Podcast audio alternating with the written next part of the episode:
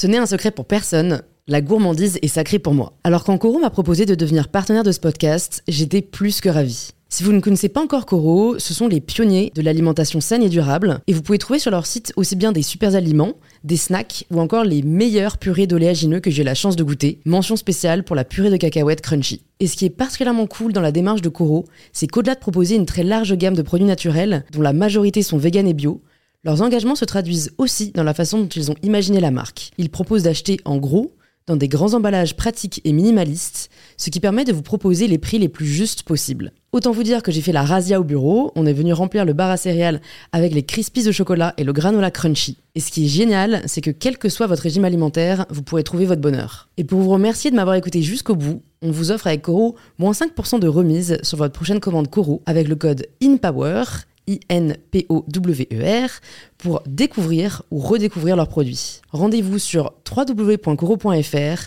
et surtout, régalez-vous.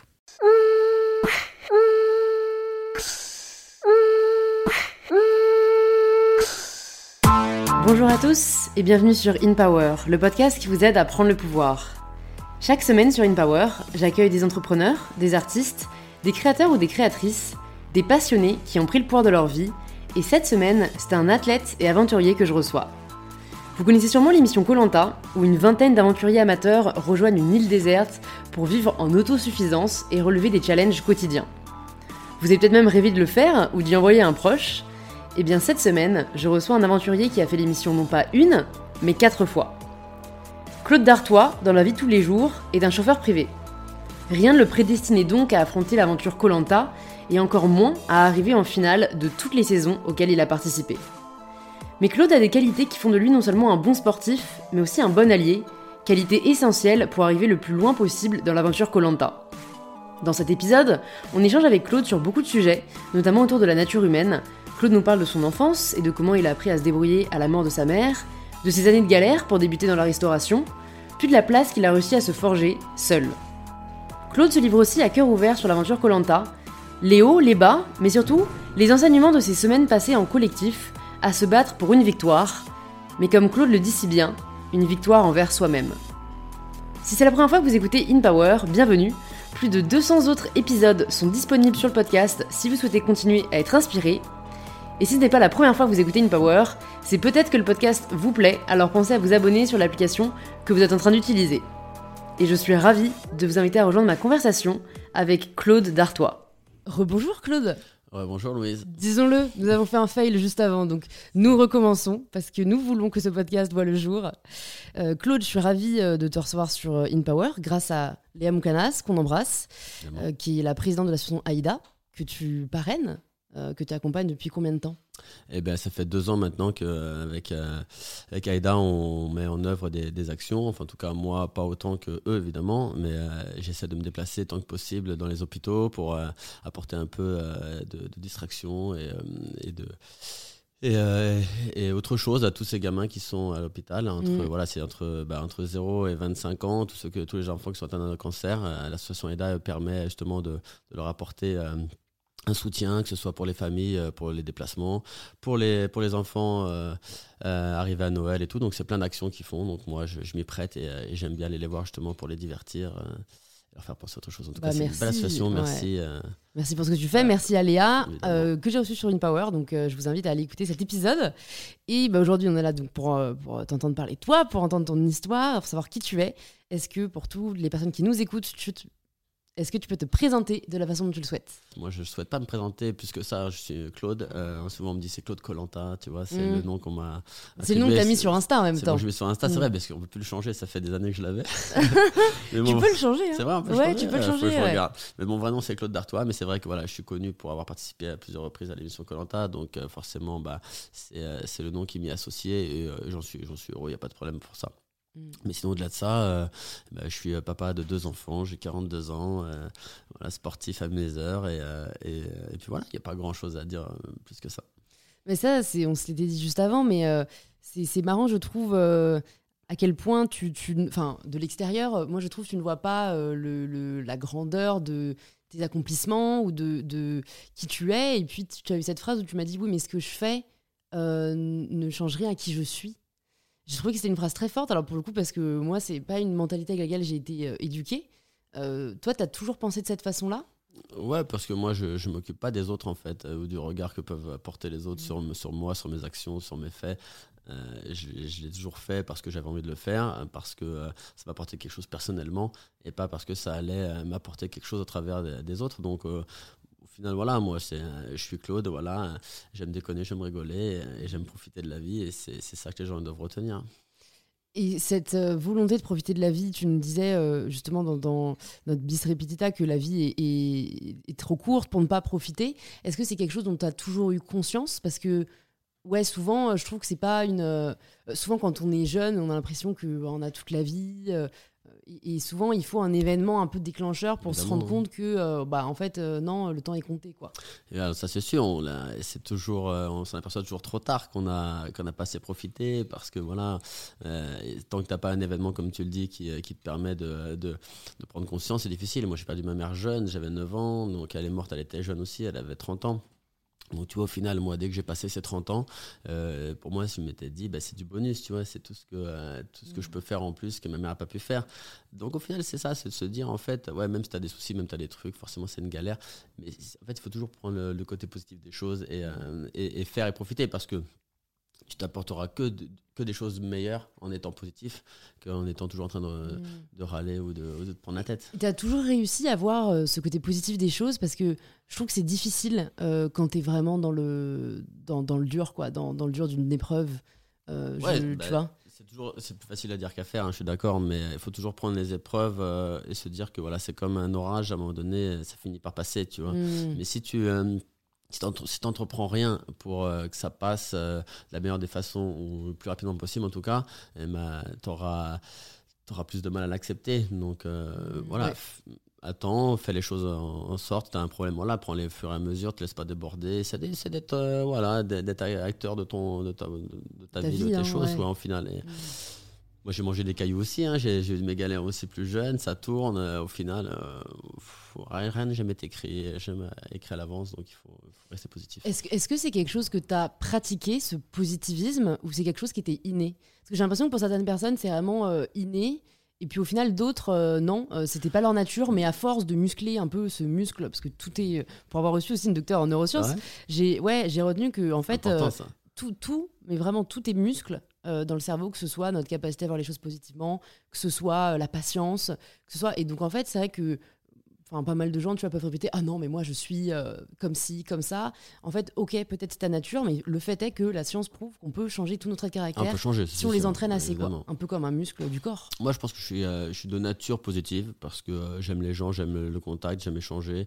Je pense que ma vie a été faite d'opportunités, parce que j'ai fait des rencontres et que ces rencontres-là, ben, sans, sans, aller vers l'autre, eh ben, tu les as pas forcément. Donc, euh, je pars du principe que c'est l'échange. Euh, on fait que passer dans la vie, c'est un court passage pour les uns, plus long pour les autres, mais au final, ce qu'on ce qu'on doit retenir, c'est des choses positives de toi. Si les gens partent... Euh, si tu pars et qu'après on parle de toi en disant ouais bah, finalement c'était un con celui-là ou ouais j'ai pas aimé il était arrogant tout ce que tu veux ou alors je préfère qu'on dise euh, ouais franchement c'était une belle personne il a apporté des belles choses etc moi je préfère qu'on dise ça hein. donc mm. forcément toute ma vie elle va être cheminée dans, dans, dans cette direction là et, euh, et c'est ce que je dis aussi à mes gosses parce que j'ai le grand voilà il se réveille le matin des fois ah je peux pas mettre ce short. Ah je fais ça ceci ah puis tu vois il râle dès le matin et je lui dis tu, tu peux pas euh, commencer à faire ça tout le temps parce qu'après ça devient tellement un automatisme de râler tu vois.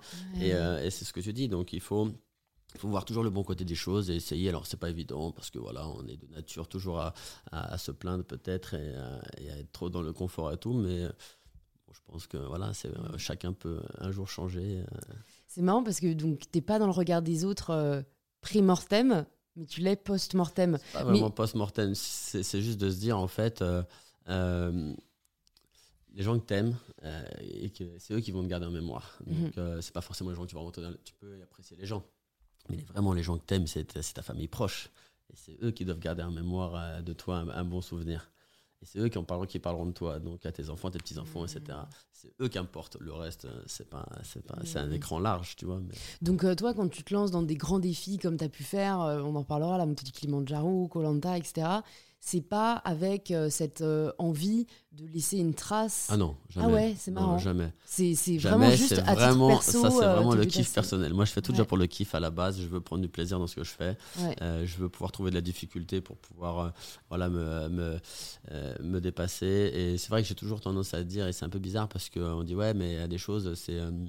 C'est la souffrance ou là c'est pas de la souffrance parce que la souffrance c'est quand tu es malade et que tu as un long processus là et ça c'est la vraie souffrance. Là, quand tu es dans un marathon que, que tu as mal c'est pas de la souffrance c'est une difficulté euh, passagère musculaire qui à un moment donné va s'arrêter et, au final euh, bah, c'est dans, ce- dans ce laps de temps là comment tu vas réagir comment tu vas t'adapter et les enseignements que tu vas en tirer mais euh, donc j'aime pas quand on emploie la- la- le mot souffrance euh, pour des, pour des exploits sportifs ou quoi que ce soit Ouais. parce que c'en est pas réellement la vraie souffrance Bah, c'est la maladie douleur. c'est la galère De la douleur, c'est de la douleur, mais comme tu dis, momentanée, quoi. Montané, ouais, c'est exactement. Mais, mais bon, je peux comprendre euh, qu'il y ait des gens qui disent euh, pourquoi est-ce qu'on s'infligerait ça Ah, je suis d'accord. Mais je comprends fait aussi les gens qui disent bah parce que Ouais. euh, ça apprend que en fait le mental est plus fort et que en fait euh, euh, faut pas se laisser Ouais, dicter un peu par nos émotions, par notre corps, par et qu'en fait rien ne dure et qu'il faut savoir passer au-dessus quoi. On a, ça on a vraiment ça. on a un spectre très large de tolérance et d'acceptation à la douleur et, et, euh, et le corps peut, euh, peut endurer énormément. Et je pense que c'est à travers des, des, euh, expériences comme celle-là que tu en prends conscience vraiment. Parce que voilà tu les as passées tu sais que tu les as passées. Ton corps ton cerveau a, a pris cette information là et elle te servira après dans une autre expérience future en disant voilà je l'ai déjà vécu une fois je l'ai surpassé il y a pas bon voilà c'est naturellement que je vais réussir à passer à la prochaine et finalement, en fait, c'est en faisant des choses comme ça régulièrement qu'on euh, bah, va acquérir une certaine confiance en soi, une certaine Oui. tranquillité. euh, et, euh, et- et voilà. Et si tu fais jamais rien, comment tu veux prendre conscience que tu as la capacité de les faire? Mhm. Juste en disant oui, bah, les autres ils peuvent le faire, moi je peux pas faire. Tout le monde à son niveau peut les faire. à- voilà, je te demande pas. Après, forcément, il y, a des il y a des steps à passer, il faut y aller progressivement. Etc. Mais tout le monde euh, de base est capable de- d'effectuer des belles choses. Donc ça, Mhm. il faut, faut juste pas l'oublier.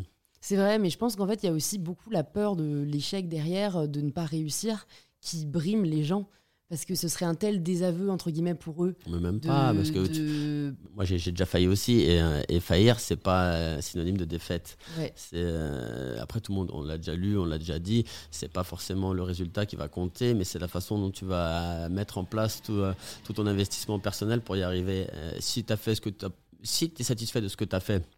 T'as aucun, moi c'est comme Colanta, j'ai à chaque fois on me dit t'as as perdu les quatre, moi j'ai la sensation de les avoir gagnés les quatre parce que mon investissement euh, il était il était réel du début à la fin et me convenait parce que euh, j'avais j'avais l'impression d'avoir euh, fait un, maximum de choses pour pour cette satisfaction là. Si toi tu fais rien, que tu vas au bout, et, que tu faillis, ben tu vas te dire ouais, pour le coup euh, j'ai pas assez donné, c'est ma faute, là tu vas ressasser. Mais si tu t'es investi et que tu as donné le maximum, t'as pas de raison de l'être. Ouais, bah je pense que c'est en effet une sagesse, un recul à avoir à la performance en fait, parce que euh, ben on- voilà certaines personnes ils y vont pour gagner quoi, ils y vont pas Ouais, pour mais je suis un- participer Je suis un quoi. compétiteur, j'aime gagner Ouais. aussi, mais il faut prendre. euh, Si tu, veux, si tu veux, en fait, on est tous sur ligne de départ, il y en a qu'un qui gagne à la fin, et euh, si c'est pas toi, c'est que l'autre a été meilleur, ou alors euh, c'est qu'à un moment donné, bah, t'as- il a eu plus de chance, ou il a, il a réussi mieux une chose que toi. Au final, peu importe, tu vois. faut- tu t'es investi, tu as donné ce que tu avais à donner, ok, pas de problème, tu es content, tu dois être satisfait de ce que tu as fait. Alors juste avant d'arriver à Colanta, je voulais juste revenir un peu sur euh, bah, te- te- ton adolescence, ta, ta, j'allais dire ta jeunesse. Tu n'es pas vieux Claude, mais Ouais, tes années, la vingtaine, tu cheveux vois. Mais parce que c'est intéressant, je trouve, euh, bah, pas uniquement, tu vois, de recevoir des gens qui ont fait un parcours à école de commerce ou grande école et qui, euh, voilà, où, où statistiquement la réussite est plus facile. Euh, tu peux nous parler, toi, de tes années, euh, bah, tes années, voilà, ta vingtaine, qu'est-ce que tu voulais faire, à quoi tu destinais Euh, Tu me disais un peu que c'était la galère. Enfin, voilà, je trouve qu'il y a beaucoup d'enseignements à retirer aussi de ces années-là, quoi. Ouais, bah, la vingtaine, c'est toujours, un, toujours un cap un peu difficile pour, la plupart des, adolescents. Moi, à la sortie de, du collège, euh, on m'a dit soit tu redoubles ta troisième, euh, soit, euh, soit tu vas pas en seconde. Donc j'ai dit euh, non, mais je me voyais pas redoubler, refaire encore une année, tous mes potes partaient, etc. Et puis, euh, conseillère d'éducation, conseillère d'orientation, on avait pris un rendez-vous ensemble, on avait discuté. Il avait dit, euh, tu pourrais faire aussi un métier, euh, un métier manuel ou un métier. euh, voilà, est-ce que tu as une idée? En fait, moi, j'avais de la famille qui était dans la restauration, qui travaillait dans le sud, dans, un- dans- dans des grands palaces. Et, et je m'étais dit, bon, j'aurais toujours du travail si je travaillais dans la restauration aussi, donc pourquoi pas? Mhm. Et c'est un métier dans lequel je me suis lancé, donc j'ai fait un BEP, un CAP hôtellerie-restauration. Euh, dans laquelle je me suis bien épanoui. Euh, j'ai appris les rudiments un peu de la cuisine sur une première année. On a fait de l'hébergement, tout ce qui est euh, réceptionniste d'hôtel, accueil, etc. Et puis après, il y avait aussi la restauration, hein, donc en maître d'hôtel, chef de rang, directeur de restauration, etc. Donc tu touches un peu les trois métiers au début. Et on me demandait de faire après un choix pour la deuxième année. Moi, j'ai pris finalement le choix d'être en salle parce que j'avais le contact avec les gens, c'est ce qui me plaisait. Et puis forcément, bah, c'était plus je ne voyais pas derrière un fourneau euh, toute la journée. Euh, c'était un peu plus compliqué. Donc euh, voilà, je fais ça, j'en sors bien, je travaille, je commence à travailler. Après, je fais une mention barman et sommelière pendant un an. Et ensuite de ça, j'ai commencé à travailler. donc là, j'ai commencé à faire. je voulais pas aller en bac. Après mon BEP, je voulais pas faire un bac pro parce que j'avais commencé à travailler l'été de ma deuxième année et j'avais quand même bien gagné ma vie dans un resto à Paris, dans le 16e. Hugo, petite dédicace à ceux qui connaissent ce restaurant-là, qui, était une, brasserie de luxe qui était vraiment bien. Les pourboires doivent être pas mal. Hein? Les pourboires doivent être pas mal. Ouais, je gagnais bien ma vie et le problème c'est que je faisais quasiment le salaire de mon père. Euh, mon père qui était euh, boucher, euh, qui avait eu sa boucherie à l'époque, mais qui avait dû la vendre, qui avait d'autres soucis. Mais en tout cas, voilà, je gagnais bien ma vie. Et euh, donc quand on m'a dit à la rentrée, euh, euh, tu repars pour deux ans pour un pour un pour un bac pro, j'ai dit ouais mais attends deux ans encore pour le bac pro, là je gagne bien ma vie, on peut mm. m'embaucher à la rentrée, ils veulent m'embaucher, donc finalement j'ai décidé de faire une année supplémentaire quand même en, en bar, en barman sommelière, donc à Médéric, et ensuite de ça je me suis remis à travailler. donc voilà, après j'ai fait plein de restaurants, j'ai fait plein de choses, j'ai parti, j'ai fait des saisons. après, je me suis engagé dans l'armée de l'air quand elle est passée professionnelle en 2000. Ah, sur quel euh, motif? Je voulais voir autre chose. Je voulais, je voulais vraiment euh, voilà, partir, faire des choses un peu plus, euh, plus poussées. Ça, puis en fait, je m'étais promené dans Paris. J'étais passé devant un bureau militaire et j'avais pris des informations armée de l'air. Ça me plaisait bien. Je voulais faire chuteur opérationnel. C'est quoi C'est les. Ceux qui sautent avec masque à oxygène à 8000 mètres sur les ah terrains oui, extérieurs. Ouais. T'avais déjà quand même un peu ce moi, j'ai toujours, été moi, j'ai toujours été sportif moi, depuis tout petit. Donc voilà. Et au final, j'ai fait six mois, mais ça correspondait pas à mes attentes. C'était encore tu vois, un milieu un peu, un peu fermé. il fallait être très patient pour pouvoir obtenir ce qu'on voulait. Moi, je l'étais pas trop, malgré euh, des bons résultats lors de mes classes. Euh, j'ai pris un parti pris de retourner dans le civil. Euh, là, j'ai recontinué, j'ai fait plein de métiers différents. Donc voilà. Et ça t'a toujours épanoui, ce côté euh, changer. Parce qu'en fait souvent c'est un âge plutôt où on, tu vois, on aspire à trouver sa place. Non jamais moi. Moi j'ai toujours voulu euh, justement je faisais six mois dans un restaurant ou un an maximum et après euh, j'avais l'impression d'avoir fait, d'avoir fait le tour du restaurant d'avoir mm. appris tout ce qu'il y avait à apprendre dans le restaurant d'avoir pris l'expérience nécessaire et, et je partais faire autre chose un autre milieu. J'ai fait tous les styles de restauration. J'ai fait la, évidemment l'hôtellerie de luxe, mais j'ai fait aussi euh, des restaurants euh, un peu plus rapides, euh, style pizzeria. J'ai fait vraiment tous les styles de restaurants. Et, et je me suis senti bien partout. J'ai fait des relations et des contacts partout, ce qui m'a permis voilà, d'avoir des belles opportunités, de changer plusieurs fois de métier, de faire plein de choses. Donc. Mmh.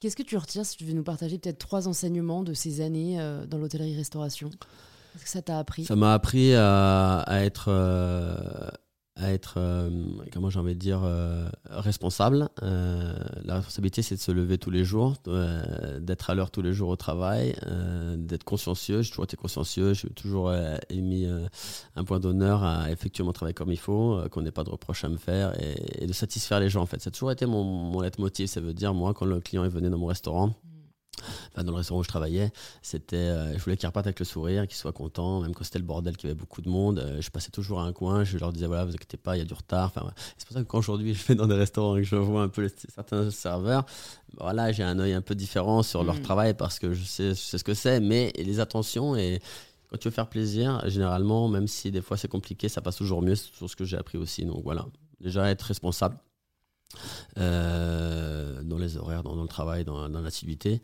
être euh, ouvert, euh, le contact hein, et, être ouais être quoi d'autre? Qu'est-ce que ça m'a appris? La rigueur c'est la rigueur ouais, que tu peux grave mettre à profit après la rigueur c'est dans hein, tout c'est pour tout c'est à un moment donné tu il faut respecter, il faut se respecter soi-même, il faut respecter les autres. Mm. Et, si tu te respectes toi, déjà, tu peux respecter les autres. Si tu te respectes pas toi-même, tu peux pas mm. respecter les autres. C'est marrant, j'en parle dans mon livre, mais avec le jugement C'est-à-dire que si tu te juges, tu jugeras les autres, et vice-versa, si tu juges les autres, tu te jugeras toi-même. Donc, il faut arrêter de juger voilà, et respecter les gens. euh, donc, dans, dans, cette, euh, dans cet univers, quand est-ce qu'arrive la volonté de, de faire Colanta? Est-ce que c'est déjà après plusieurs défis sportifs? Tu vois, à mon avis, euh, tu, tu décides pas de faire Colanta du jour au lendemain.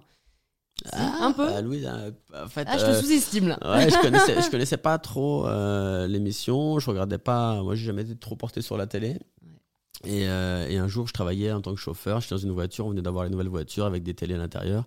Et je suis en mission. Euh, ils sont au restaurant, les clients. Donc je regarde, j'allume la télé de, la voiture et je tombe sur TF1. Il y avait cette émission-là qui passait. C'était en 2009. Et elle avait déjà débuté depuis quelques épisodes. Donc je le prends en cours je trouve ça sympa le concept. Euh, l'épisode m'accroche un peu. La semaine d'après, euh, je prends rendez-vous pour, euh, pour continuer à voir ce qui se passe. Et, après, je me retrouve en vacances chez ma soeur, ma soeur qui n'est pas du tout télé, etc. Et je lui dis Attendez, attends, j'ai vu une nouvelle émission. c'est pas mal, tu verras. Il y a plein de trucs qui se passent, plein de trucs, etc. Donc, elle regarde avec nous, avec les enfants et tout. Et, euh, et, puis euh, moi je dis ouais tu vois regarde là il aurait dû faire ça etc. et elle me dit mais toi au lieu de, de, de, parler derrière ton écran vas-y euh, montre-nous. Et en plus je pense que c'est quelque chose qui peut te correspondre fais-le. Et je lui dis bah quand tu auras les, à la fin donc s'il y a une prochaine, une prochaine saison j'essaierai de m'y inscrire etc. et je, je, me souviens je suis à Paris je suis au Bourget et je vois la fin de l'émission. Donc ils disent voilà vous pouvez maintenant vous inscrire. J'appelle ma soeur j'appelle ma soeur qui est littéraire et qui a une belle plume. Je lui dis écoute me connais bien, euh, c'est toi la mieux placée pour parler de moi. Moi, franchement, les questions-là, euh, parler de moi, c'est pas trop mon truc. Donc, euh, si tu me fais la lettre, moi, je fais, je ferai, j'envoie et je fais le reste. Et elle me dit, ok. Donc, elle m'a fait une lettre qui me correspondait super, super bien, mettant en avant bah, plein de côtés à moi que j'aurais pas forcément mis moi en avant. Et et puis voilà, donc ça a matché. puis de fil en aiguille, j'ai passé tous les castes euh, un après les autres, euh, sans vraiment à chaque fois y croire, en laissant voilà une porte à chaque fois. Euh, Et ça ressemble à quoi pour les personnes qui nous écoutent, qui apprécient beaucoup Colanta, tu vois?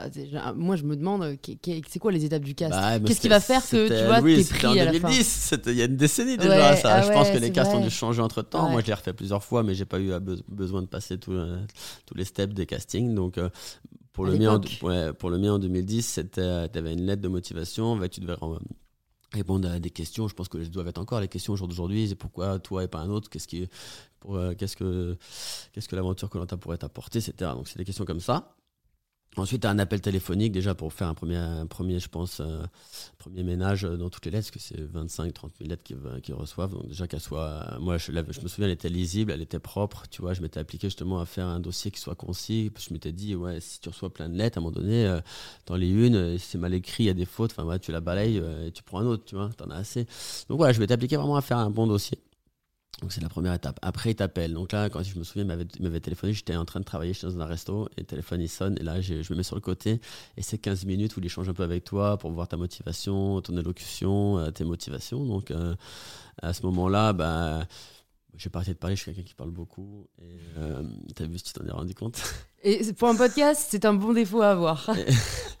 Et, au final, en fait, quand j'ai raccroché avec cette personne-là, je me suis dit, j'avais su, j'aurais dû dire ça, ça, ça, encore et ça. Mais ça suffit, en fait, à, avoir encore un appel et cette fois-ci, être convié à, un face cam où là, tu avais bah, les personnes à charge du casting qui reprenaient l'intitulé de, de, ta lettre une petite question et tout et moi j'avais été assez ouvert avec les gens.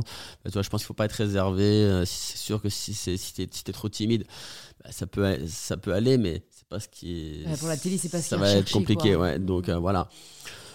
Finalement en fait je leur avais dit ouais ça se passe comment? Ils m'avaient dit bah si t'es après il y avait après il y a eu le test physique aussi une dernière fois. Test physique mais c'était pas grand chose mais c'était pas grand chose réellement à l'époque. Maintenant c'est un peu plus poussé parce qu'il y a eu des soucis entre temps des gros soucis même avec un décès mais et donc voilà, et à la fin on m'avait dit si t'es appelé, tu seras, si t'es pris, tu seras appelé, si tu l'es pas, tu seras pas appelé. moi j'étais en Thaïlande, je me souviens en vacances, et je me suis dit putain mais longtemps que je pas regardé mes mails et je regarde mes mails on me dit ouais Claude ça fait deux jours de te joindre si, si tu réponds pas demain on prendra quelqu'un d'autre. Et finalement ça s'est fait comme ça. Et 15 jours, ah je suis rentré, je suis rentré deux jours après.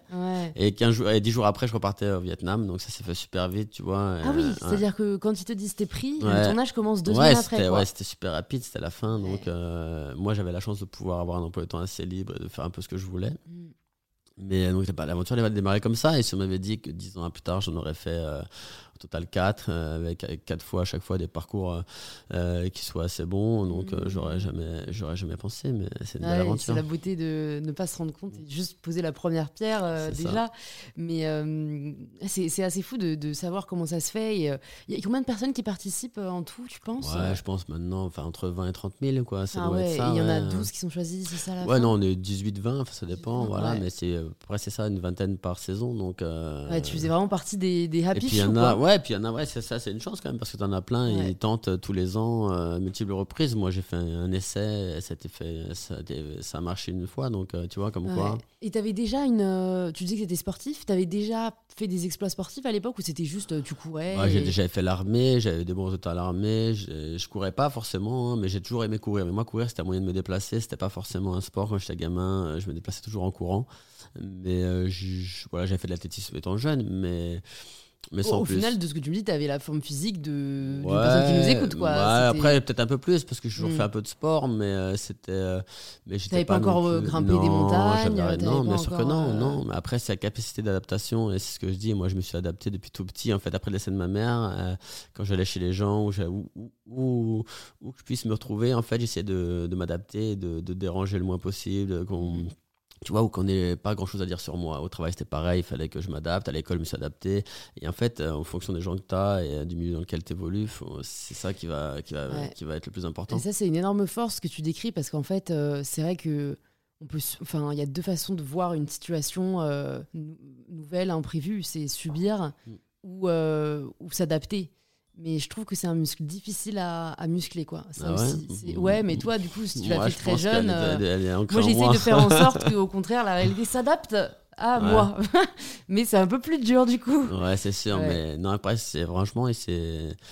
Je pense que c'est devenu naturellement après, Mm. voilà, avec, avec, les, avec les aléas que, que j'ai dû avoir, mais je pense que voilà, c'est l'adaptation. Et donc cette première saison de Colanta, je me souviens plus, t'arrives en finale? Ouais. Ouais, t'arrives en finale. Tu peux nous raconter en quelques mots comment toi tu vis l'aventure? Parce que c'est pas pareil que nous, comment on la voit, tu vois. Ils choisissent juste de montrer certains moments. Ouais, c'était. dure combien de temps, du coup, là, C'était entre 40 jours. Le premier, c'était 40 Ouais. jours. Moi, je, je t'ai dit, j'avais jamais regardé l'émission à part euh, la fin de la saison Mhm. 2009. Donc, quand j'ai su que j'étais pris, j'ai vite fait checker un peu, vite fait sur Internet si je voyais des brides un peu d'épisodes précédents. Mais j'étais pas forcément au fait. Donc, la première, c'est la plus belle, c'est la découverte. Déjà, en plus, tu partes et euh, voilà. Euh, la télé, je connaissais pas, les caméras, je connaissais pas. Euh, ouais, tu te laisses porter, mais c'est toujours ce moteur de te dire euh, demain, il va y avoir autre chose, il faut que je le vois, tu vois. Et c'est ce qui te pousse à te dépasser parce que les conditions étaient vraiment difficiles. Il n'y avait pas de coco, il n'y avait vraiment rien pour le coup en 2010. Et Donc pour rappeler quand même, peut-être il y a peut-être des personnes qui nous écoutent qui connaissent pas vraiment Colanta. ouais, Pour rappeler le concept, c'est que vous êtes sur une île Mm. en deux équipes voilà. Et vous devez subvenir à vos besoins. Voilà, jusqu'à mi-course où les, les deux équipes se retrouvent plus qu'une seule équipe et puis à la fin, il faut s'éliminer les uns après les autres euh, pour qu'il ne reste plus qu'un. Et Ouais. le dernier est élu par les derniers éliminés euh, de, de- des gens qui étaient à la réunification, en tout cas en, en une seule équipe. Et c'est là où on se rend compte que ta force, donc à la fois d'adaptation, ça c'est plus en termes personnels, mais tu as ce que tu me disais que pour toi l'humain c'était le plus important et qu'en fait il y avait euh, le choix voilà, de faire les choses avec le sourire ou pas. J'ai l'impression que ça t'a servi dans toutes tes émissions parce que dans toutes ces saisons, t'étais jamais quasiment Ouais. éliminé. Mais Quoi. en 2010, on m'a reproché, euh, on reproché beaucoup de choses. C'est pour ça que je prends à la fin, je prends un vote sur neuf euh, au final. Mais, mais je pense que je le prends plus par rapport au fait que, euh, si tu veux, quand tu bloques les gens sportivement, psychologiquement et tactiquement, euh, c'est compliqué pour eux. Et les seuls moments où ils ont pu euh, prendre le dessus sur moi, c'est le moment des votes finaux. Et, euh, c'est là où, en fait, c'était plus un vote sanction qu'autre chose. Ils m'ont, porté responsable de leur défaite et de leur, et de leur élimination. Alors, comme moi j'ai toujours dit, si, si tu éliminé, certes, c'est quelqu'un qui a mis ton nom sur le papier, mais c'est toi qui, qui c'est ta faute parce que tu n'as pas vu euh, venir le jeu, tu n'as pas, vu, t'as pas su contrecarrer ton élimination. Le principal responsable, ça reste toi-même, tu vois. Donc, euh, C'est c'est dur ça parce qu'en fait, euh, euh, ce qu'on se rend compte là de ce que tu me dis, c'est qu'il n'y a pas uniquement l'aspect euh, physique, l'aspect sportif. mais jamais. C'est qu'en fait, tu dois en plus, stratégiquement parlant, Jamais. toujours penser à comment ne pas te faire éliminer, comment nouer des liens, comment. euh, Moi, j'ai toujours Enfin, été vois, honnête. mental, là, il Ouais. est- Moi, j'ai toujours été honnête avec les gens. Quand j'aime pas quelqu'un, c'est rare, mais ça peut arriver. Et ben, je vais pas faire semblant, en tout cas. Et bon, voilà, je, je suis quelqu'un d'assez assez direct. Je dis assez les choses. Mais après, ce qu'il faut savoir, c'est que Colanta, ça te met dans des situations très compliquées où voilà, tu es fatigué. Tu, tu manges pas, tu es, à bout. Et finalement, ce que tu peux supporter dans la vie de tous les jours, tu, peux, bah, tu le supportes moins bien forcément dans la vie de tous les jours voilà, tu viens, tu dors à la maison, c'était en galère, euh, je te prête mon canapé, je te donne mon assiette, enfin, j'ai pas de souci avec ça, tu vois. Mais dans la vie de tous les jours où tu te fais mal, toi, où tu t'investis, tu te fais mal pour les autres, pour tous, et à un moment donné, euh, tu as en droit, surtout que c'est toi qui as choisi d'y aller, d'avoir euh, un minimum de retour dans des investissements de chacun. Et c'est pas le cas à Colanta, parce que Colanta, on n'est pas tous sur la même longueur, on n'est pas tous sur la même base physique ou d'envie ou de, ou de motivation ou de, ou de, de capacité, mais en fait, beaucoup trop se repose sur, euh, sur les personnes qui sont en capacité de le faire. Et, euh, et c'est ce que je trouve un peu voilà, qui est compliqué dans Colantas parce que euh, tu fais toujours tout, mais à un moment donné, bah, tu es comme tout le monde, hein, tu es fatigué. Et dès que tu vas dire quelque chose, ça va être mal pris. Quoi que ce soit. Et en fait, c'est ce qu'on m'a reproché d'être un peu plus autoritaire et d'être en première édition. Moi, je l'accepte, il n'y a pas de souci. Deuxième édition, je retourne avec des anciens en 2012, deux ans après. la production me rappelle, me dit Claude, est-ce que tu veux y retourner? Si ça avait été 40 jours, j'aurais hésité. On me dit, on me le vend comme 20 jours, moitié moins. Je me dis, ok, pas de problème. Avec des anciens sont, qui ont prouvé leur, euh, leur investissement et leur capacité en, en étant allé loin. Donc, euh, je me dis, vas-y, sans problème, on y va. Donc là, beaucoup plus facile la vie de camp parce que tous les gens bah, sont, voilà, sont aguerris.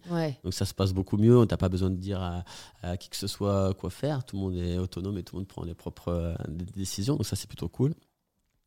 Euh, le niveau est plus relevé sur les épreuves, donc sympa. Et, euh, mais là, c'est plus compliqué parce que euh, tu as des personnes que tu apprécies, qui se connaissent, et donc là, les affinités, elles sont, sont plus dures. je vais au final encore, mais j'élimine j'élimine Théoura sans je suis au courant qu'il va sortir, je le préviens pas alors que je suis proche de lui. Voilà, on m'a reproché ça. au final, je perds à la fin parce que pareil, on me, on pense que c'est moi le. Et puis de toute façon, ils ont voté Bertrand qui était très méritant. C'est moi qui gagne les poteaux qui choisit Bertrand. Euh, je me voyais mieux gagner, je me voyais plus perdre face à Bertrand qui était pour moi l'avanturier euh, représentatif de Colanta que gagner face à Maud peut-être qui était pour moi voilà euh, pas forcément qui était méritante mais qui, qui, représentait pas forcément ce que j'imaginais d'un gagnant de Colanta. Donc au final je prends Bertrand, je perds. Et je reviens après il se passe 8 ans sans que je revienne et je reviens en 2019. Ouais, alors peut-être là si on s'interrompt deux minutes, ça m'intéresse de m'arrêter un peu sur la stratégie. Vas-y. Parce que c'est quelque chose que tu n'avais jamais vraiment fait. Enfin, tu n'avais jamais vraiment dû nouer d'alliance. après, la stratégie, tu dois apprendre. Moi, j'ai appris à survivre euh, dans la vie de tous les jours. Si tu veux, en fait. Euh, tu l'as juste appliqué. Je me suis élevé tout seul depuis le décès de ma mère. Mon père était à la maison, mais il travaillait beaucoup. Il rentrait tard le soir. Et voilà.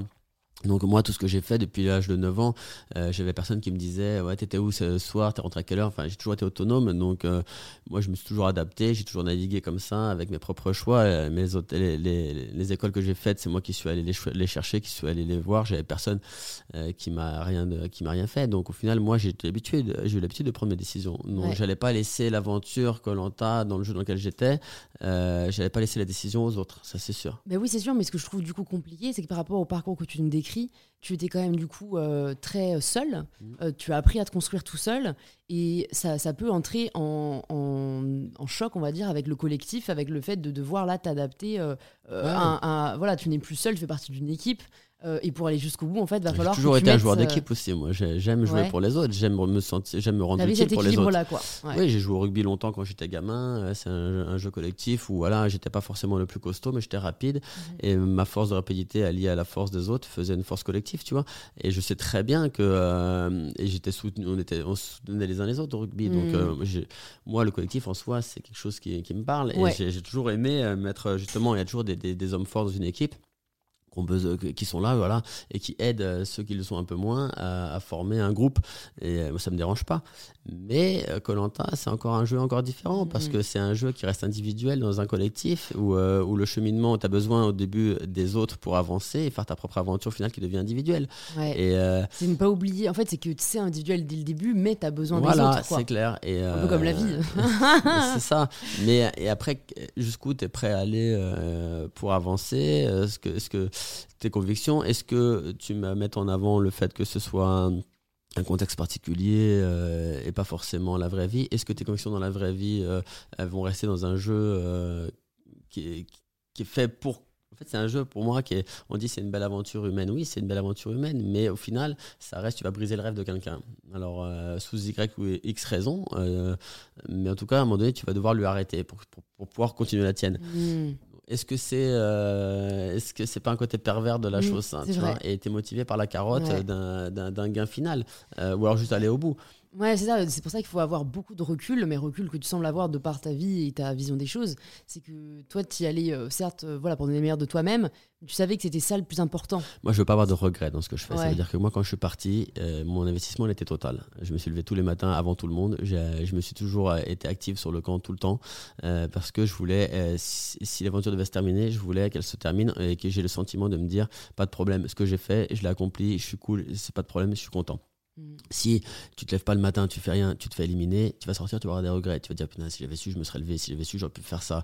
Euh, j'aurais pu. Je voulais pas laisser la décision, euh, euh, si tu veux, de. Je voulais pas subir. Quoi. Ouais, je voulais pas subir et surtout, je voulais surtout avoir ce, sentiment de, d'avoir accompli ce, que, ce que je pouvais faire. Donc, mm. sortir sans regret et, c'est ce que j'ai fait. Demain, si je sors, tu m'as, tu m'as sorti, bah, je, suis, content d'avoir fait ce que j'ai fait dans mm. l'aventure. T'as déjà eu des regrets euh, dans Colanta ou ailleurs? Bah, Tu peux forcément après avoir des regrets quand tu te refais 50 fois le film. De dire, tu vois, l'épisode de Théoura en 2012 euh, où, euh, où j'étais le plus proche de lui. Où tout le monde voulait sortir parce qu'il avait peur de lui. Et en fait, je suis dans le groupe qui veut le sortir. Qu'est-ce que je fais? Je suis le groupe qui veut le sortir ou je m'écarte du groupe qui veut le sortir au, risque de me mettre en danger, moi, pour le prochain coup. Donc, je préfère rester dans le groupe. Et euh, mais c'est vrai que avec le recul, j'aurais dû le, aller le voir le soir et lui dire euh, t'es en danger, euh, je pense que tu vas te faire éliminer. Au moins le prévenir, même si tu vois, moi j'ai pas voulu mettre son nom sur le papier parce que c'était une chose qu'on s'était dite qu'on voterait pas l'un pour l'autre. Mmh. Mais si tu veux, oui, ça a été mal pris parce que je mets pas son vote sur le papier, donc je cachais mon, mon vote aux autres que ce soit. C'est juste qu'en fait, j'ai pas su gérer cette situation là et j'aurais dû aller le voir et lui dire. Mais t'arrives de manière générale dans la vie, toi, à ne pas ressasser Je ressasse pas, parce que c'est comme ma femme euh, me dit. Ma femme, elle me dit quatre fois, euh, t'as pas gagné, à chaque fois t'es revenu, mais moi. 15 euh, minutes après, en 2019, je tombe des poteaux. je sais que je gagnerai pas, que je suis pas choisi. Bref, je pars. Mais 15 minutes, 20 minutes après, ça y est, je suis content en fait. ça, c'est une force énorme quand même. C'est passé, tu vois, ça, ça, y est, c'est terminé. Tu vas... En fait, tous ceux qui vont ressasser de manière euh, j'ai envie de dire, euh, constante, mm. c'est c'est du moment qu'ils vont pas avoir. Euh, déjà, ils vont, ils vont se faire du tort pour rien. C'est parce que tu ne feras pas le game. Sers-toi juste de, des moments. Tu peux repenser à deux, trois moments que tu as passé, dire Bon, là, tu as vu la réaction que j'avais eue, c'est peut-être que j'aurais pu la changer, ça aurait changé le cours. Mais le cours ne changera pas. Mais au moins, prends deux, trois actes et dis Voilà, à ce moment-là, j'aurais peut-être été euh, plus euh, diplomate, ça aurait été mieux. Là, j'aurais peut-être fait ça. Voilà. Mais moi, je ressasse pas. C'est fini. Tu vois, je veux dire, le jeu, le jeu c'est l'instant présent qu'il faut vivre aussi. Moi, j'ai jamais trop calculé. Les Colanta, on dit ouais, toujours tu pensais à tout, tu faisais tout. Non, c'est faux. Tu vois, je veux dire, je passais beaucoup de temps à être occupé à, à pêcher, à faire des choses. C'est du temps que je n'étais pas en train de penser à, à l'aventure en elle-même ou aux gens. Mm. Le seul but était de, euh, de se dire, faut vivre l'instant présent. Euh, qu'est-ce qui va se passer? Là, ça va jouer entre lui et lui. Hop, j'ai une action, je vais réagir en fonction de ça. Mais c'est tout. Après, le reste du temps, je vais pas essayer d'aller m'imaginer dix coups avant parce que sinon, tu vas jamais savoir ce qui va se passer dix coups avant. Tu as toujours l'impondérable qui va arriver et c'est sur cet impondérable-là que tu vas devoir t'adapter et changer ta façon d'être. Donc, d'avoir une vision globale, si tu veux, long terme, oui, mais euh, c'est pas ça qui va faire que ça va être comme tu l'as décidé. Hmm. Qu'est-ce que ça t'a appris sur euh, la nature humaine, Colanta, que tu peut-être pas. Après, Colanta, ça reste particulier parce que Colanta, comme je dis, c'est des conditions tellement euh, différentes de, des conditions dans lesquelles on est dans la vie de tous les jours que le retranscrire et euh, en, en, vraiment mot pour mot, c'est pas possible. Euh, mm-hmm. Je dirais juste que voilà, la nature humaine, elle est, elle est ce qu'elle est, c'est qu'à un moment donné c'est difficile de se sacrifier pour quelqu'un, euh, de sacrifier sa propre, euh, sa propre vision, son propre, son, propre avenir, tout ce que tu veux, au, détriment d'une personne. Et que, euh, et que voilà, on reste quand même des individuels, des individualistes mmh. dans la vie de tous les jours. Mmh. Euh, et, et, ça, ça, on peut se le cacher comme on veut, mais ta vie, elle t'appartient à toi, tu vois, je veux dire? Et au final, tu es, ton propre acteur de ta vie. Et, mmh. Bah, si on vit pour les autres, malheureusement. Soit, tu vis pour l'autre, soit tu lui laisses le, la possibilité de d'être le gérant de ta vie tu vois c'est comme je prends l'exemple très simple c'est des gens qui sont jaloux tu vois par exemple euh, t'as ton as ton copain il est super jaloux et en fait, il se passe plein de trucs et toi, tu veux le quitter. Et lui, il, a trouvé quelqu'un d'autre, par exemple, toi, tu veux le quitter. Et lui, vraiment, il veut pas te laisser partir. je veux dire, il va te prendre la tête, il va te casser la tête, il va toujours dire non, tu vas, tu vas, en fait, parce que tu lui appartiens. Et en fait, ce truc-là, c'est pas normal. Tu veux dire. Si tu as aimé la personne, tu dois le laisser partir parce que ça lui prouvait encore une fois le respect que tu as eu pour elle euh, et, l'amour que tu lui as pour, pour elle. Mais ce truc-là, les gens n'ont pas suffisamment de recul pour, euh, pour l'avoir et, euh, et c'est le propre de chacun. On aime bien avoir des choses qui. Malheureusement, un peu matérialiste. Un peu hein. matérialiste. Et Colanta, l'avantage, c'est que tu n'as pas, tout ça. Ouais, c'est vrai. Tu n'as pas, pas tout, ce, tout cet aspect-là. Cette distraction au final. Hein. Non, c'est juste en fait une, une question de. Est-ce que tu prends comme un jeu social? Euh, voilà, où vraiment le social fait la plus, la plus grosse partie du jeu parce qu'on a bien vu des fois des personnes qui sont allées très loin, qui ont gagné, euh, qui n'étaient pas forcément les meilleurs euh, en, globalité sur le jeu, mais qui étaient, qui étaient très proches des uns et des autres, qui font qu'ils avaient leur soutien, tu vois. comme quoi, tu vois, tu as besoin de tous pour avancer, mais ça reste, ça reste un jeu individuel. Est-ce que tu peux nous parler du coup des, deux dernières saisons euh, là dont tu nous avais parlé Tu nous as parlé des deux premières, les deux dernières. Comment tu les vis après cette pause de 8 ans? Et pendant ces 8 ans, tu, je crois que tu continues du coup. Hein, euh, pendant ces 8 ans, pour le coup, je fais, je fais pas mal de, courses. Là, pour le coup, là, je fais des marathons. Ça en fait, Colanta, ça m'a en 2010, ça m'a redonné le, goût du dépassement et de faire des choses et, et de me dire que ouais, réellement, en fait, euh, c'est ça que j'aime, c'est de me retrouver dans des dans un dépassement de soi où je trouve le plus de satisfaction en fait. Euh. C'est marrant parce que je me dis putain tu rentres, t'as dû perdre je sais pas 10 kilos, t'es lessivé, t'as été vraiment dans des conditions horribles et tu te dis ah en fait c'est ça que j'aime. J'en veux plus. non c'est pas, pas j'aime le fait d'être euh, comme ça mais ça fait c'est j'aime euh, bah, j'aime le dépassement ouais, et la difficulté, j'aime la difficulté en fait. Et donc je l'ai retrouvé en faisant, j'ai tiens, je vais essayer de faire un, 10 km, puis après un semi, puis après toujours plus grand, après plus grand. Après j'ai changé, j'ai préféré prendre des distances encore plus longues sur d'autres terrains, le trail, et puis voilà, et c'est comme mm. ça que ça vient. Mais euh, et j'ai fait le Kilimanjaro, j'ai fait le Mont Blanc, j'ai fait plein de trucs. Est-ce que tu te prépares d'une certaine manière avant de mener ces expéditions? Que ce soit physiquement, que ce soit mentalement Moi, j'essaye. Euh. Moi, je, je, je, vais pas partir la fleur au fusil. Il euh, faut être intelligent, tu vois. Euh, je suis pas celui qui va préparer le plus minutieusement possible tout parce que, euh, voilà, parce que j'aime laisser une part d'aléa aussi à l'aventure. Mais je vais regarder forcément en grande ligne, voilà, les, les, conditions, où, pourquoi, comment, le minimum de base de sécurité, des choses comme ça. Mais après, oui, si j'ai un objectif, de course à pied, je vais m'entraîner en fonction de cet objectif-là. Je suis pas un, passionné de la course à pied comme tout le mhm. monde peut l'être euh, à courir tous les jours. Je peux arrêter de courir pendant deux mois, mais si j'ai un objectif, euh, je peux courir pendant deux ans, tu vois, pour finir cet objectif-là. Donc ça, c'est autre chose. J'ai besoin d'avoir un point pour euh, pour pour trouver un but. À... Mhm, mhm, porté par les buts. ouais, je suis porté par le par, par le but et je l'avoue, je pas, je pas, je me le cache pas. J'aime après. Il n'y a pas en avoir honte. Hein. Après, c'est comme ça que l'humain fonctionne aussi. Hein. Non, mais après, moi, tu vois, c'est un peu comme des, des dans un jeu vidéo. Quoi. je, fais des, je, fais, je, fais, du sport tous les jours, un peu, etc. pour l'entretien déjà, pour la forme physique et pour aller. Et, parce que je me respecte, j'ai envie de. Mon corps m'amène le plus loin possible, tu vois, euh, pour faire le maximum de choses. Comment tu fais? Je parle. Bah, il y a pas mal de gens qui n'ont pas forcément la motivation, qui ont l'envie, mais qui n'ont pas la motivation.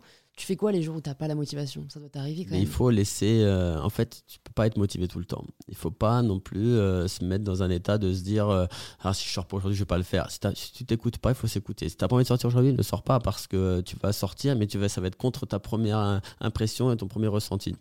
Si t'as pas envie, euh, c'est parce que forcément ton cerveau il, t'a dit attention petite alerte, t'es fatigué inconsciemment, euh, ou alors euh, voilà aujourd'hui la motivation elle est pas là, donc n'y va pas. N'y va pas. Après, c'est sûr que si c'est tous les jours comme ça, tu te dis, tu te confortes dans l'idée de ah, aujourd'hui tiens je veux pas, non mais je vais pas y aller. Non mais tu as le droit forcément d'avoir des jours sans et, et de te dire aujourd'hui il faut s'écouter en fait, écoute-toi. Mais plus tu vas sortir, plus tu vas t'entraîner, moins tu auras ce sentiment-là aussi parce que tu seras plus fort à chaque fois et tu seras. Tu auras des endorphines à la fin. Ouais, voilà. Tu auras envie d'aller les retrouver, quoi. Mais après, moi j'en vois, ils font des entraînements de fou. Euh, moi, je n'ai pas cette motivation-là euh, non plus et j'ai pas ce besoin-là peut-être aussi mmh. parce que euh, ouais, je m'écoute. Je sais que si je faisais le même entraînement qu'eux, je serais blessé ou ça ne me conviendrait pas. Chaque personne est différente et c'est pour ça que moi j'ai un peu de mal avec tout ce qui est préparation physique, quoi que ce soit, parce qu'en fait c'est tellement propre à chacun. Mmh. C'est super compliqué de pouvoir donner un plan d'entraînement à une personne. C'est bien de le dire aussi. Hein. C'est qu'en fait, il faut trouver, en effet, faut trouver un entraîneur, toi, et qui, fait un plan adapté à ta morpho, ta personne, il, doit, il doit vraiment voir. si tu suis un plan sur Internet, ça m'est déjà arrivé, et je me suis une fois, ça m'a réussi avec le marathon de Paris. J'avais suivi un plan, j'ai fait exactement ce qui était prévu, c'était nickel.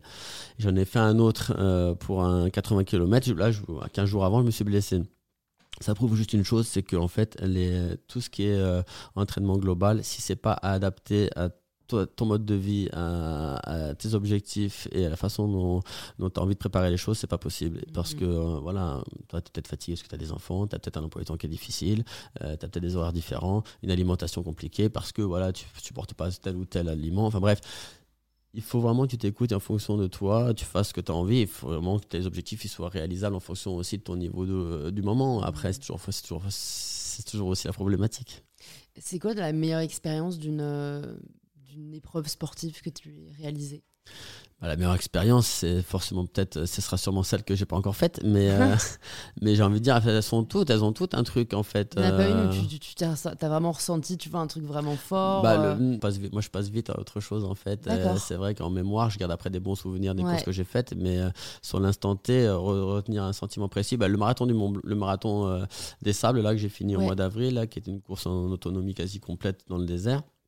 240 mhm. km en 5 jours, où là on vit un peu euh, en autarcie euh, avec tous les coureurs, et plus précisément ceux de ta tente, on est 8 par tente. j'ai retrouvé, ouais, j'ai retrouvé, hein. retrouvé un peu ce goût de l'aventure Colanta, l'entraide le soir, les gens qui rentrent, le soutien, tu vois, et tout. Euh, c'était un peu, donc là c'était vraiment une belle course, vraiment, ça m'a ça m'a en fait euh, refait vivre un peu un Colanta mais différent avec pas les éliminations pas tout ça tu vois. Et au final euh, euh, c'est le dernier en date qui m'a qui m'a beaucoup marqué le marathon, mmh. marathon des Sables. Ok bon écoute maintenant on va revenir donc à ces deux dernières saisons de Colanta comment tu les vis huit ans après? T'as pas le même âge? T'as pas peut-être la même insouciance? Voilà comment tu la vis quoi? Bah déjà, c'est vrai que je passe 8 ans, ils ont eu le temps de nourrir ma, ma, mon envie et ma frustration de ne pas y être retourné avant. De ne pas avoir gagné, tu l'as quand même, cette non, frustration Non, pas de gagne, mais vraiment le fait euh, d'y retourner, euh, de retenter ma chance, tu vois. Mhm. Il y en a eu entre temps, en, 8 ans, je pense qu'ils en ont fait 3 des, des, des retours. C'est vrai que, ah oui, et puis il y a eu quand même des saisons difficiles où il y a eu. Ouais, bah après, il y a eu, ouais, il y a eu un décès en 2013. et puis, euh, c'était pas pour Colanta qu'il y avait des grands sportifs qui étaient dans un avion aussi. Non, c'était une autre émission. Ah, que fait, c'était Drop, c'était euh, c'était avec la même, euh, avec la même ALP, la boîte de prod. Mais c'était pas Colanta. Mais c'est vrai que ça aurait pu mettre un frein à Colanta aussi. Mais non, donc ma, donc ma frustration et mon envie a été décuplée euh, durant ces 8 ans. Et donc je reviens en 2019, euh, voilà, ça agit, papa, euh, c'est plus la même, tu vois. En 2010, j'étais célibataire. Quand j'y suis allé la première fois, j'étais célibataire, j'avais pas de compte à rendre, tu vois, j'avais pas de. Ouais, j'étais moi. perdre, moi, au niveau hein. famille et tout, je me suis jamais soucié de, de, de l'image que je pouvais refléter par rapport à eux, tu vois, tout. Donc je me suis pas prêt à tête. En 2012, j'avais rencontré déjà ma femme d'aujourd'hui. Donc euh, euh, voilà, je n'ai pas dit que j'ai jamais fait attention à mon image, mais ça, aurait peut-être pu changer inconsciemment euh, le fait de plus être seul. Et là, je suis papa. Donc, c'est différent parce que quand t'es papa, c'est plus simplement avoir, avoir quelqu'un à tes côtés, c'est avoir quelqu'un que tu dois élever et que tu dois montrer de, l'exemple et tout. Donc là, j'y retourne. j'y retourne à Sagi. Euh, je pense, euh, par, le, par l'expérience déjà des, des, des, 8 ans, euh, plus l'expérience d'être papa, la patience aussi. Donc j'y vais plus, plus serein, plus tranquille. j'ai ça se passe bien. Au début, c'est un peu compliqué parce qu'on est que 5 et je me dis que, tu vois, en fait, j'arrive dans une aventure qui n'est pas la mienne. et c'est ce qui me dérange un peu au début parce que, en fait, on arrivait 5 anciens parmi des nouveaux.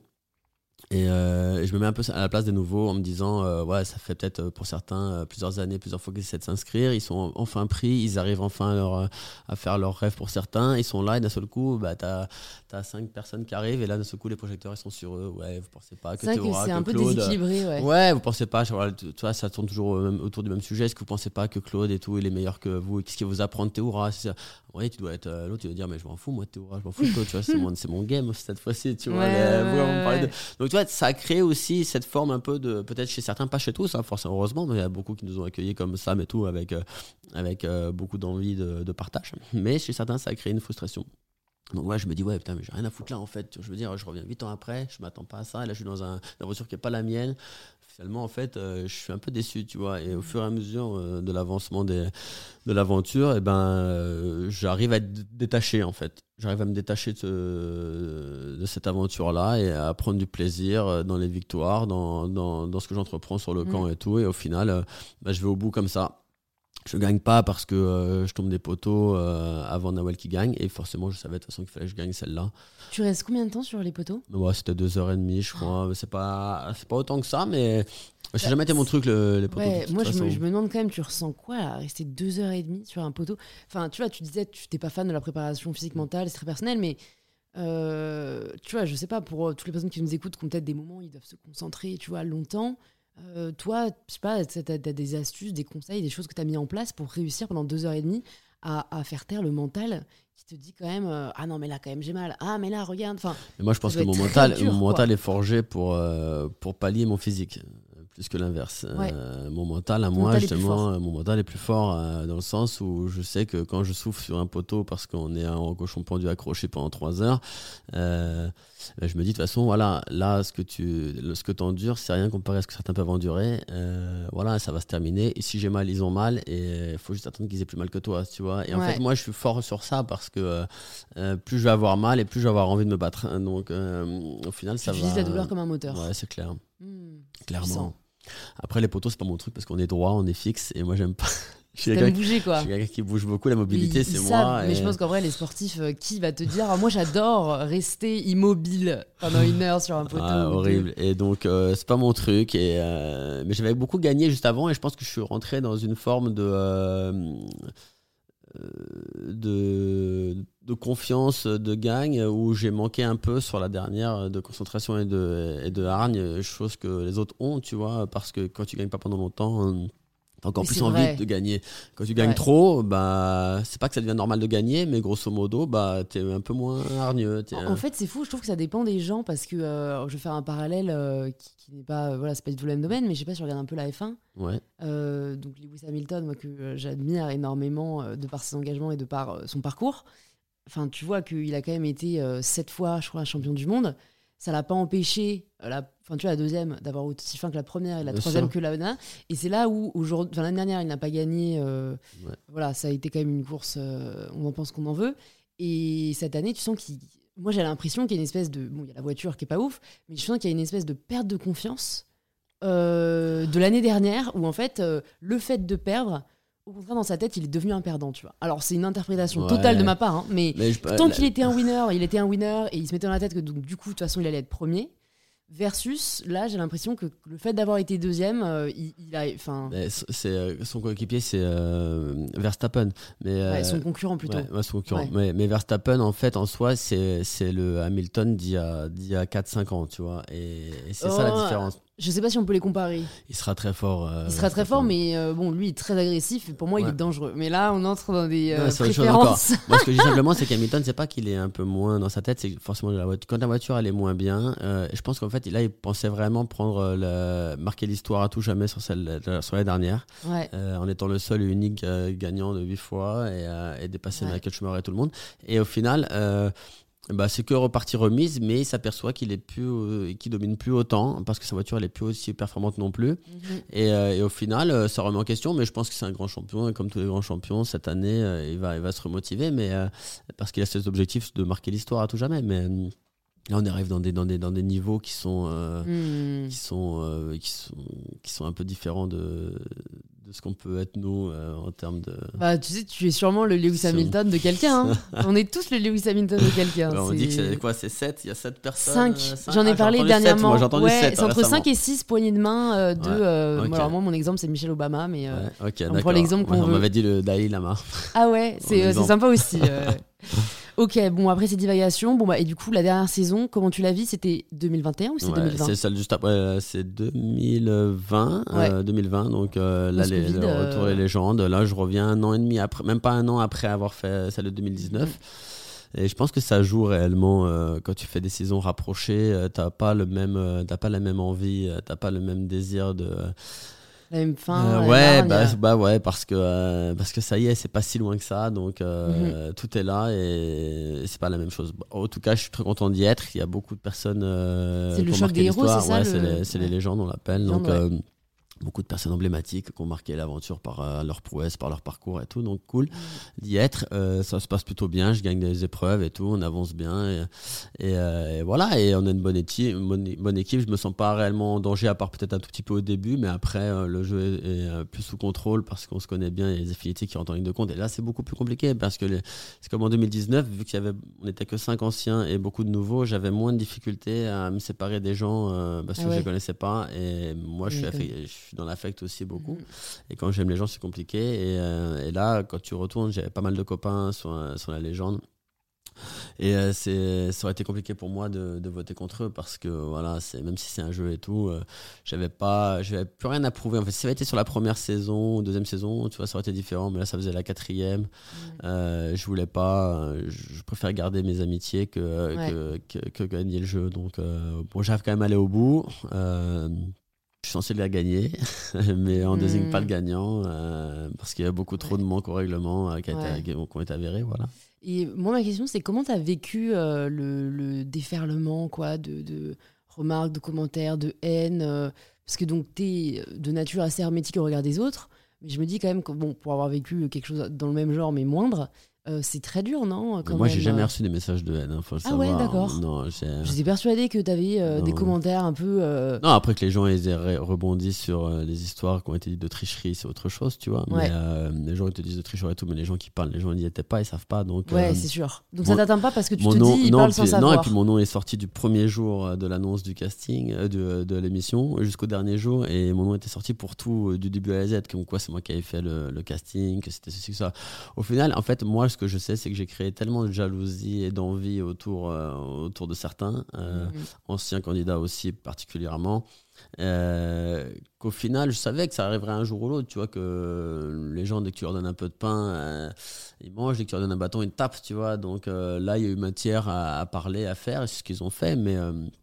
moi, je m'en fiche, je sais ce qui je suis, je sais ce que j'ai fait, j'ai pas de problème avec ça. Ça, c'est une grande force. Ce que, hein. que j'ai toujours dit, c'est qu'à un moment donné, moi, ça m'aurait touché si ma famille euh, se les avait peinés. Euh, et, eux, en l'occurrence, ils m'ont toujours dit Nous, Claude, on sait qui tu es, donc euh, on n'a pas besoin de pas besoin du reste. Et du coup, ça t'a quand même plus donné envie de refaire une saison de Colanta, je crois. C'est pas question de refaire Colanta, je sais que je vais te le dire à toi et à tous les auditeurs. c'est vrai, là on est plus trop en privé. Je, sais que si, euh, si je leur faisais une cinquième fois, je pourrais encore aller en finale une cinquième fois parce que donc oh, j'ai même plus envie en fait maintenant, vu la tournure du jeu, ce qu'elle a pris, etc. C'est plus aussi pur qu'au début, ouais, et, j'en ai plus envie réellement maintenant, mm. ça y est. Ce que je trouve quand même assez fort, c'est que euh, euh, voilà, ta performance euh, dans les quatre saisons reste vraiment enfin, incroyable, alors qu'il y a un intervalle d'âge aussi différent. Pour toi, je sais pas, la, ouais, la, la forme physique euh, elle se elle se perd pas t'as pas ressenti une différence? Parce que c'est vrai qu'on n'imagine pas forcément Colanta euh, tu vois à 40 ans on se dit déjà limite euh, c'est trop tard quoi. Et en fait tu prouves que non je suis moins moins rapide moins moins énergique moins explosif qu'à 30 ans. Mais mais j'ai d'autres qualités. J'ai la maturité j'ai l'expérience j'ai du calme j'ai de la maîtrise et j'ai les connaissances de mon corps et qui sont meilleures que, que certains tu vois. Voilà je sais après, j'ai jamais mesuré mes efforts sur Colanta parce que euh, c'est pas dans mon ADN et j'ai besoin d'être euh, en action pour me sentir vivant et actif. Et euh, en fait, j'ai toujours dit à Colanta, si tu restes allongé trop longtemps, ton, tu rentres dans un état de, où ton cerveau et ton corps est fatigué. Et moi, si tu veux, ma manière à moi de, de perturber ça, c'est d'être actif justement pour montrer à mon corps qu'il est toujours, il est toujours bien et que ça va et qu'on continue, tu vois. Et mais forcément 40 ans c'est pas c'est pas le meilleur âge je pense mm. que 30 ans c'est un bon âge euh. est-ce qu'il y avait c'est qui le senior? De l'année dernière. le senior bah, je devais pas être loin des seniors. Euh, je pense que le senior ça devait être Patrick euh, à 50 après après ça devait être bah après ça devait être ouais, 50 Théora et moi à, à 42 ouais ok.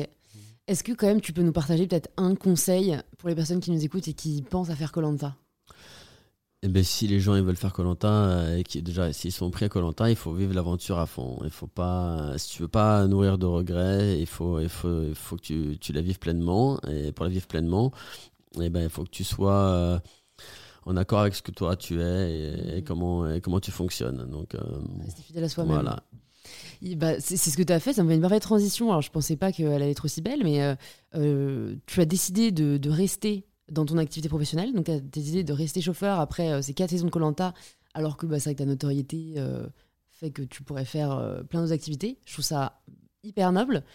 Est-ce que tu y as pensé? Est-ce que ça a été une décision? Est-ce que ça a été un non, non un, choix? En fait, c'est un non-choix dans le sens où euh, moi, je suis, je suis fidèle et, euh, et en fait, mon patron, euh, avec lequel je travaille depuis déjà plus d'une dizaine d'années, avec lequel maintenant je suis en contrat aussi à l'année, euh, c'est le premier qui m'a mis à l'abri et qui m'a fait confiance, tu vois. Et, euh, et moi, je suis toujours fonctionné comme ça. Quand, euh, quand je m'engage, je m'engage. Et au final, si un jour ça doit s'arrêter, ce ne sera pas de, de, mon propre chef, en tout cas, ou pas, pas directement.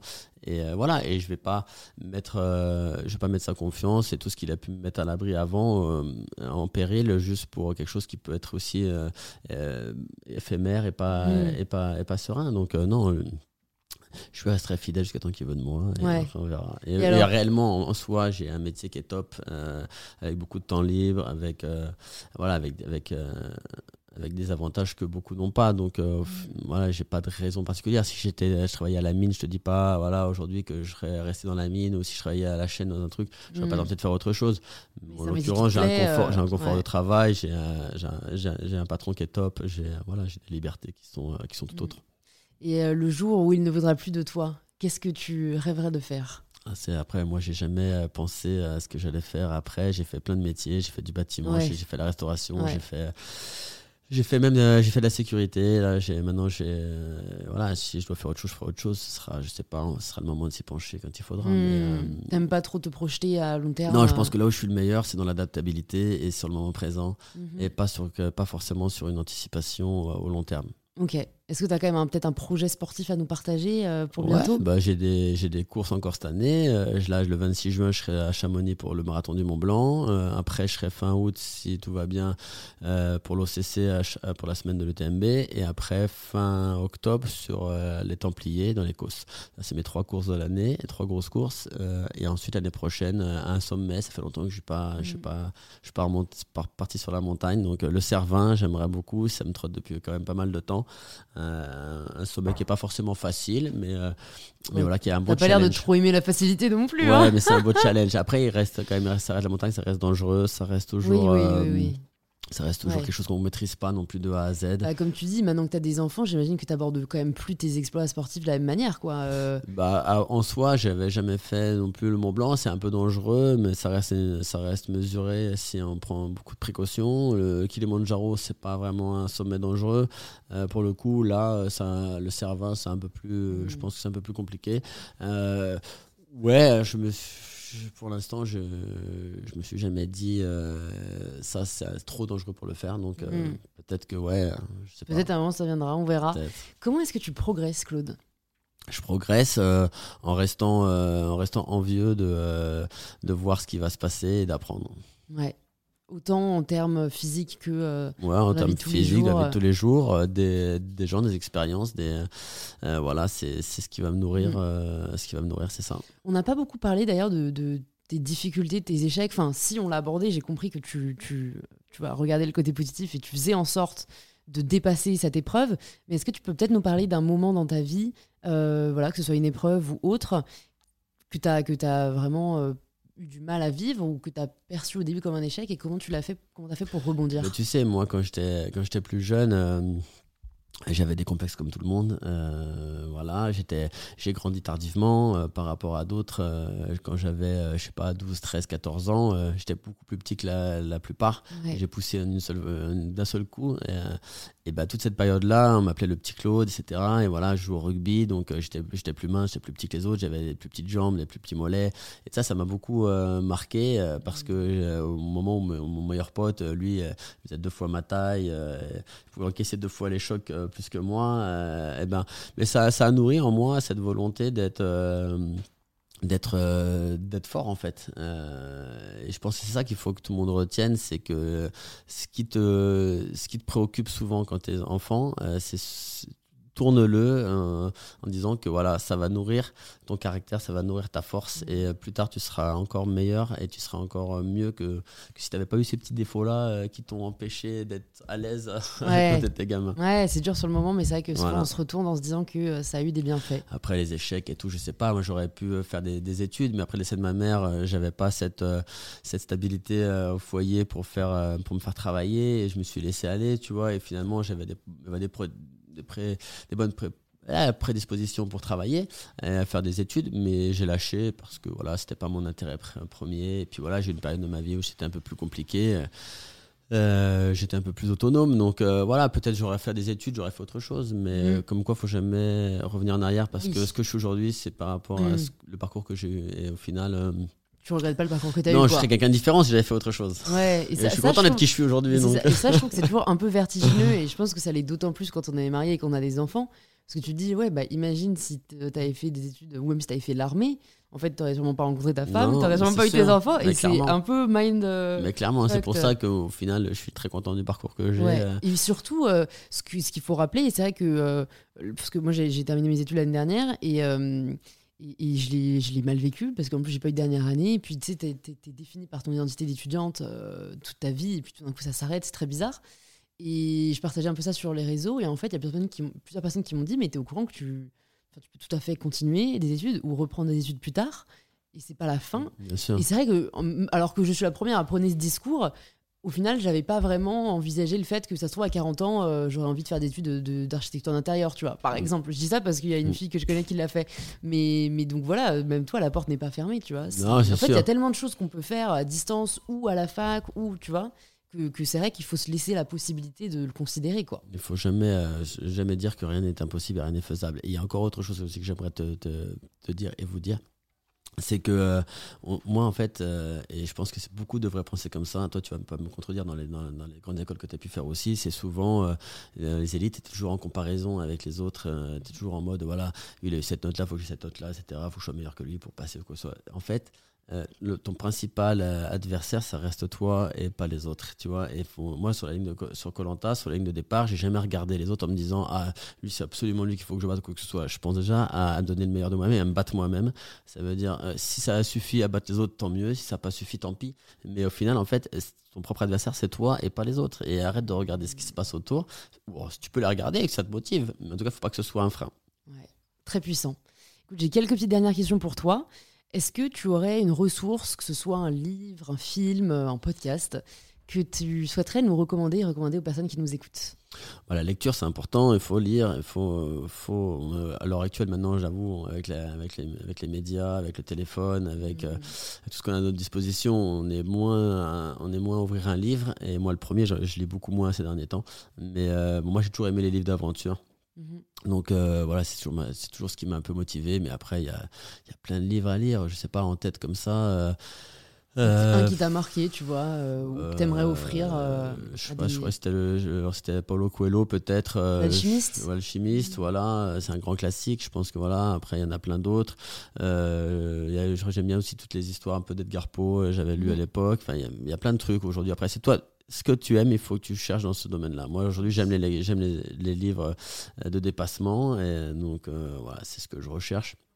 À, avoir un peu les expériences des uns et des autres à mmh. travers, à travers leurs leur bouquins.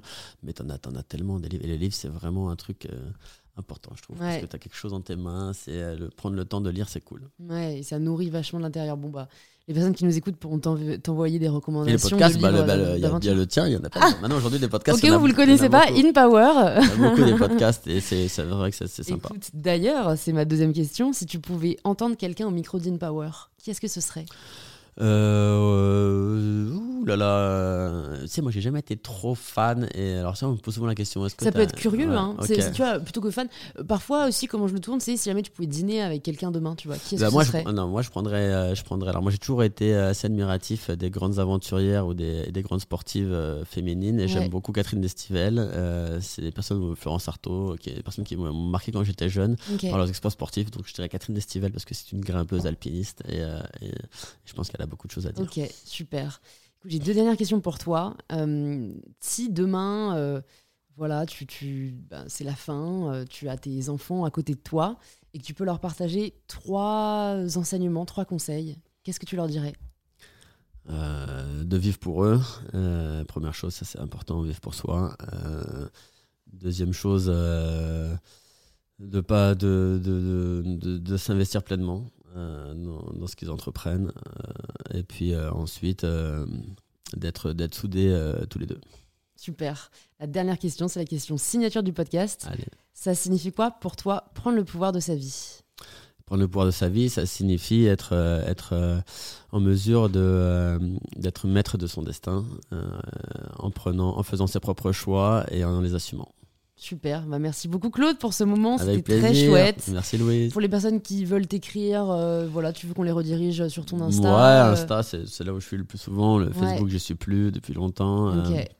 Insta, c'est là où ça se passe. Voilà. voilà, je mettrai ça dans les notes du podcast. Et puis bah, j'espère à bientôt. À bientôt. Merci Louise et merci à vous tous. Bravo, vous êtes arrivé à la fin de cet épisode et c'est peut-être qu'il vous a plu. Si c'est le cas, vous pouvez le partager en story ou en post sur Instagram en nous taguant Claude Colanta et MyBetterSelf pour que l'on puisse vous remercier et interagir avec vous. Et si vous souhaitez continuer à être inspiré, il y a plus de 200 épisodes d'InPower qui sont disponibles gratuitement.